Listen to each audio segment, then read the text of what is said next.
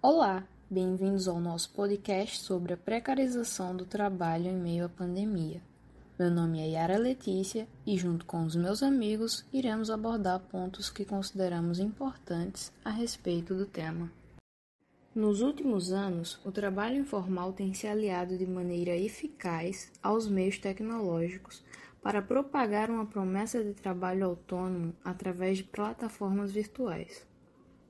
Uma pesquisa do Instituto Locomotiva, divulgada em 2019, indica que aproximadamente 5,5 milhões de brasileiros que estão cadastrados em aplicativos como Uber, 99, iFood e Rap. O número inclui aqueles que ainda usam os apps para trabalhar e aqueles que não atuam mais nesses serviços. A grande questão que vem sendo abordada nesses últimos meses sabendo que vivenciamos uma pandemia causada pela Covid-19, é de como a crise vem afetando a vida desses trabalhadores informais. E o nosso alvo a ser discutido será: quais os problemas enfrentam os motoristas de aplicativo durante a pandemia do novo coronavírus? A pandemia trouxe prejuízos financeiros para os mais amplos setores da sociedade no caso dos motoristas de aplicativo, foi além da diminuição da demanda, o aumento de preço da gasolina, já que, segundo a ANP, Agência Nacional de Petróleo, Gás e Biocombustíveis, a gasolina teve 17,7% de adição só no ano de 2021, o que restringe mais ainda o acesso ao público pelo acréscimo do custo. Além de outras despesas atreladas às medidas da pandemia, como a utilização constante de álcool em gel e máscaras.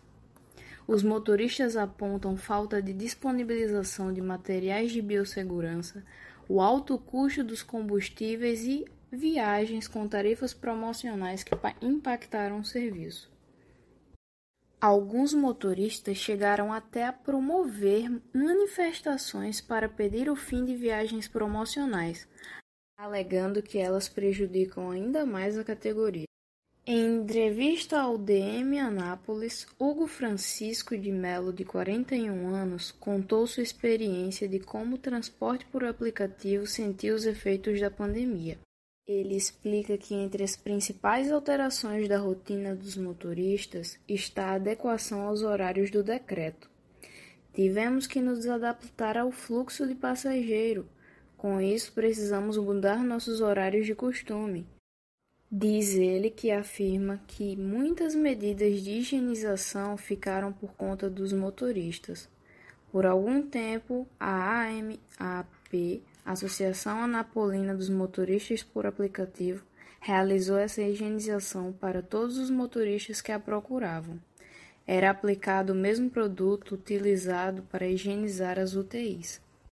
Um problema bem grave é que um terço dos trabalhadores ficaram impossibilitados de exercer suas funções, como mostra um estudo feito por pesquisadores da Universidade Federal de Minas Gerais que do Observatório Social da Covid-19 utilizaram dados da Pesquisa Nacional por Amostra de Domicílios Covid-19, PNAD-Covid, do Instituto Brasileiro de Geografia e Estatística IBGE e notaram que no primeiro mês das medidas de distanciamento social, 36% desses trabalhadores estavam afastados do trabalho, ou seja, mais de um terço dos motoristas perdeu sua fonte de renda.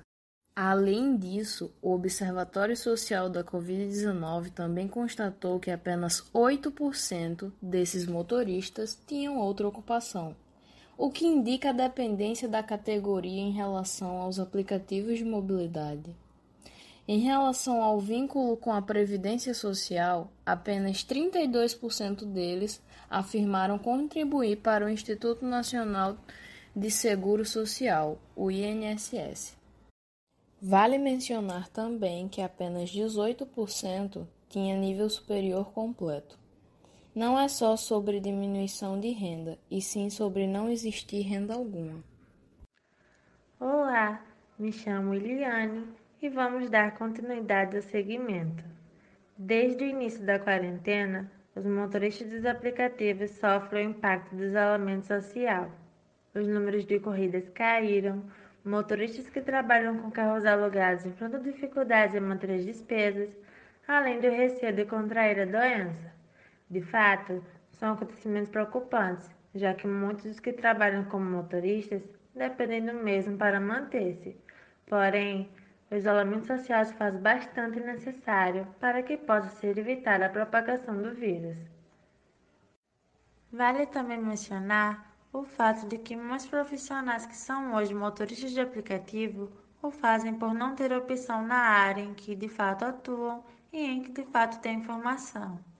Nos últimos anos, diante do aprofundamento da crise econômica e da destruição das vagas formais, esse grupo de empresas virtuais, ou seja, os aplicativos, em geral sediadas no exterior, passou a intermediar a oferta de trabalho intermitente e mal remunerado para mais de 4 milhões de entregadores e motoristas.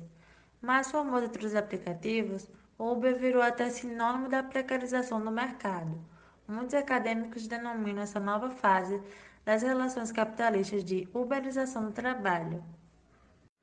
Pode ser visto que a precarização do ofício de motorista de aplicativo vem ocorrendo não apenas pelo cenário em volta do que é ligado às corridas, popularmente chamados os trajetos de carro-táxi, e sim está interligado à crise econômica do cenário mundial e aos meios de rendas, que apesar de parte possuir ensino superior, não encontram perspectivas em suas respectivas áreas.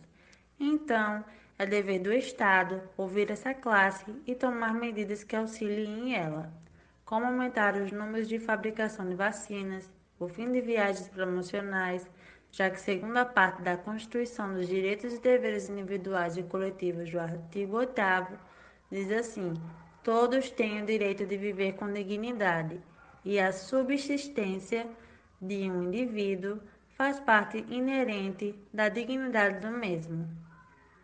Neste podcast trabalharam Yara Letícia, que ficou responsável por gravar a voz, e Liane Silva, que ficou responsável por roteiro e gravar a voz, Jorge Melo e Miguel Girão, que ficaram responsáveis pelo roteiro.